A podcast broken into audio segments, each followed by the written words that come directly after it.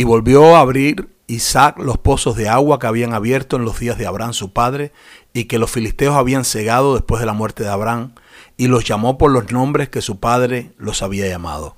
Esta palabra está en Génesis capítulo 26, verso 18. Y sabe, es eh, una palabra realmente importante que trata sobre la vida alrededor del agua. El agua es una de las sustancias más importantes de la vida en la tierra. Sabe, la historia de la civilización gira en torno al agua. En zonas eh, favorables a la agricultura, como las cuencas de los ríos. Si vamos al mundo antiguo, vemos, por ejemplo, que Mesopotamia se caracterizó por ser la cuna de la civilización. Y dice que surgió allí en el fértil valle del Éufrates y el Tigris. También Egipto, que fue una de las potencias en aquellos días, eh, dependía por completo del Nilo y sus periódicas crecidas. Muchas otras grandes ciudades como Rotterdam, Londres, Montreal, París, Nueva York, Buenos Aires, Shanghai, Tokio, Chicago, Hong Kong, ¿sabe? deben su riqueza a la conexión con alguna vía de agua que favoreció su crecimiento y su prosperidad. Si miramos eh, científicamente la superficie de la, de la corteza terrestre, en un 71% es agua quien la cubre. El 96,5% del agua está en el mar y solo un 3,5% de toda el agua que existe es agua dulce. 1,72% está contenida en los glaciares y debajo de la tierra. Se dice que el 0,04% está en el aire, en los lagos y ríos del planeta. 70% del agua dulce está destinada a la, agricultura. Imagínese usted. 20% del agua dulce se destina a la industria. 10% del agua dulce es utilizada para consumo humano. Ahora, el agua es importante, pero en zonas desérticas el agua es 100 veces más importante. Tener un pozo de agua en una zona desértica era crucial para la vida y para la prosperidad. Así que en este pasaje que estamos eh, leyendo, encontramos a Isaac, quien volvió a abrir los pozos que había abierto Abraham su padre. Aparecer luego de que Abraham saliera de esas zonas hacia el lugar que Dios le había indicado, los pozos que quedaban atrás eran tapados con tierra y piedras por alguien, un enemigo, muy interesado en que nunca más el pueblo de Dios pudiera levantar allí una nueva comunidad. Y evidentemente ese acto de tapar los pozos era una, una maldad tremenda. Y esta es la situación encontrada por Isaac. Él estaba pasando nuevamente por aquellos lugares antes visitados por su padre y encontraba esta obra maliciosa, por lo que Isaac tenía que volver a hacer el trabajo nuevamente, volver a abrir aquellos pozos de agua. Y sabe, a modo de ser breve, esto tiene para mí una, una verdad natural y una verdad espiritual. Así como la vida no es posible sin agua, la vida espiritual no es posible sin la palabra de Dios y sin la acción del Espíritu Santo.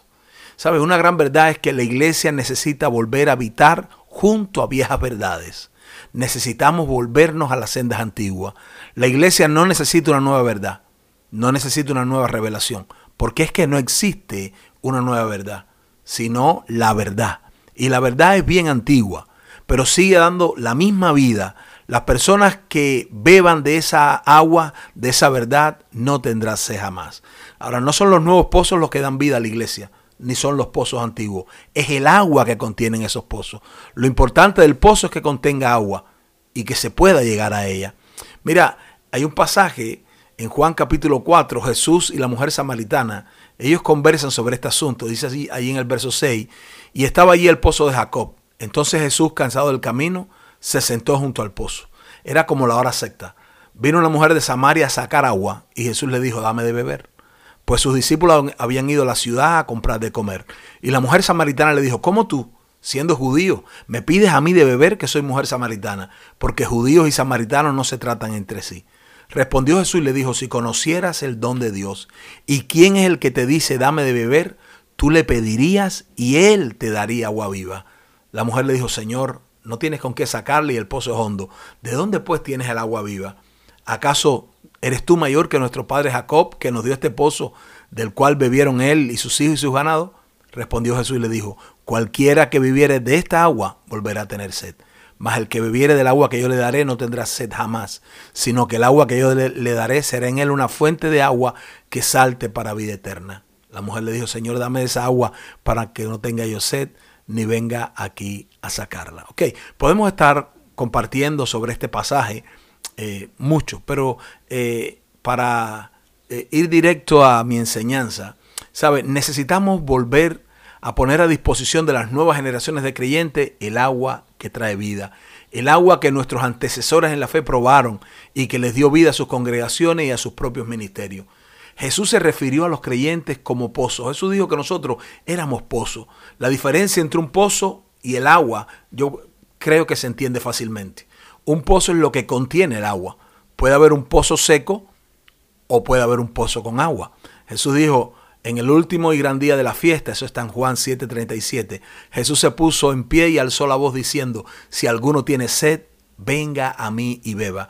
El que cree en mí, como dice la escritura, de su interior correrán ríos de agua viva. Fíjate, mira lo que dice Jesús, de su interior. O sea, nosotros somos el pozo, el agua está dentro. Dice, esto dijo del Espíritu que habían de recibir los que creyesen en Él. Pues aún no había venido el Espíritu Santo porque Jesús no había sido aún glorificado. Y a mí me gustaría que tú visualizaras esta diferencia. La diferencia entre el pozo y el agua en sí. Nosotros somos el pozo. El Espíritu Santo es el agua que salta para vida eterna dentro de cada uno de nosotros. Cualquiera que beba de lo natural volverá a tener sed. Pero cualquiera que beba de la sobrenaturalidad de la persona revelada de Dios no tendrá sed jamás. Mi gran temor, y es la esencia de lo que te quiero enseñar hoy, es que algunos de los que son pozos estén tapados. Que hayan dejado que el enemigo les eche tierra y les haya hecho inservible. Pozos con tanta basura dentro que el agua no puede fluir, tan llenos de rencor, falta de perdón, más bajas motivaciones. ¿Sabe? Toda esta, estas basuras es la obra del enemigo para impedir que el agua pueda ser útil a otros. Ahora, yo te pregunto, ¿hasta dónde has permitido que la basura se acumule en tu interior?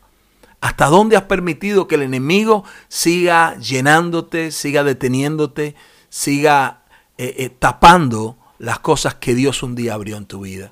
¿Sabes? Debemos sacar toda la tierra que el enemigo ha echado en estos pozos, porque nuestra gente y nuestra propia vida se seca. Volver a abrir esos pozos no será una tarea fácil. Mira lo que dice ahí en Génesis 26, 20. Dice, los pastores de Gerar riñeron con los pastores de Isaac, diciendo, el agua es nuestra.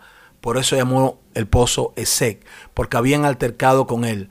Y abrieron otro pozo, dice el verso 21, y también riñeron sobre él, y llamó su nombre Signa. ¿Sabes? Los pastores de Gerar representan lo que no es de Dios. Representan nuestra naturaleza carnal, que quiere ser dueña de las revelaciones, quiere administrarle el agua a su antojo, quiere, quiere controlarlo todo. Y ese orgullo que nos hace creer que somos la fuente de las verdades que enseñamos, nos hace sentir superiores a otros, usamos armas carnales. Siempre debemos huir de eso, tal como hizo Isaac. Isaac se fue moviendo hasta llegar al punto de abrir un pozo y que no había riñas, al cual llamó Rehobot. Y esto me enseña que debemos llegar al punto en que la carne es sometida y entendamos que Dios es tanto la fuente como el agua, que lo importante es que el agua esté fluyendo para bendecir a otro. ¿Sabe? El orgullo ministerial de creer que hablamos unas verdades superiores a otras. La verdad es una, sea que la hable yo o sea que la hable el más pequeño en la iglesia. Si es verdad, debemos atender. En Apocalipsis dice el que tenga oído para oír, escuche lo que el Espíritu dice a las iglesias. Muchas personas están escuchando a los predicadores en vez de escuchar al Espíritu. Muchas personas están eh, eh, eh, bebiendo del agua que dan los pastores de Gerar en vez de beber del agua que dan los pastores que han entendido, ¿verdad? Que la fuente es Dios, que el agua es de Dios y que el único que da vida es Dios, que no somos dueños de la verdad, somos administradores de la verdad. Dice, se apartó de allí, abrió un pozo y no riñeron sobre él y llamó su nombre Rehobot. Y de allí Dice, porque ahora Jehová nos ha prosperado y fructificaremos en la tierra. Y de allí subió a Berseba y se le apareció Jehová aquella noche y le dijo, yo soy el Dios de Abraham tu padre. No temas porque yo estoy contigo y te bendeciré y multiplicaré tu descendencia por amor de Abraham mi siervo. Y edificó allí un altar e invocó el nombre de Jehová y plantó allí su tienda y abrieron allí los siervos de Isaac un pozo. ¿Sabe? Solo alrededor de hombres así Dios edificará su pueblo. ¿Sabe? Cuando llegas al punto en que entiendes que, que tienes que sacar toda la basura para que la obra que Dios comenzó, para que la vida que Dios puso dentro, para que esa agua que hay dentro de ti como pozo pueda saltar y bendecir a mucha gente. ¿Sabe? Yo te exhorto de dos maneras en este, en este día. Número uno, si estás alrededor de un hombre o de una mujer que es un pozo de esto, cuídalo.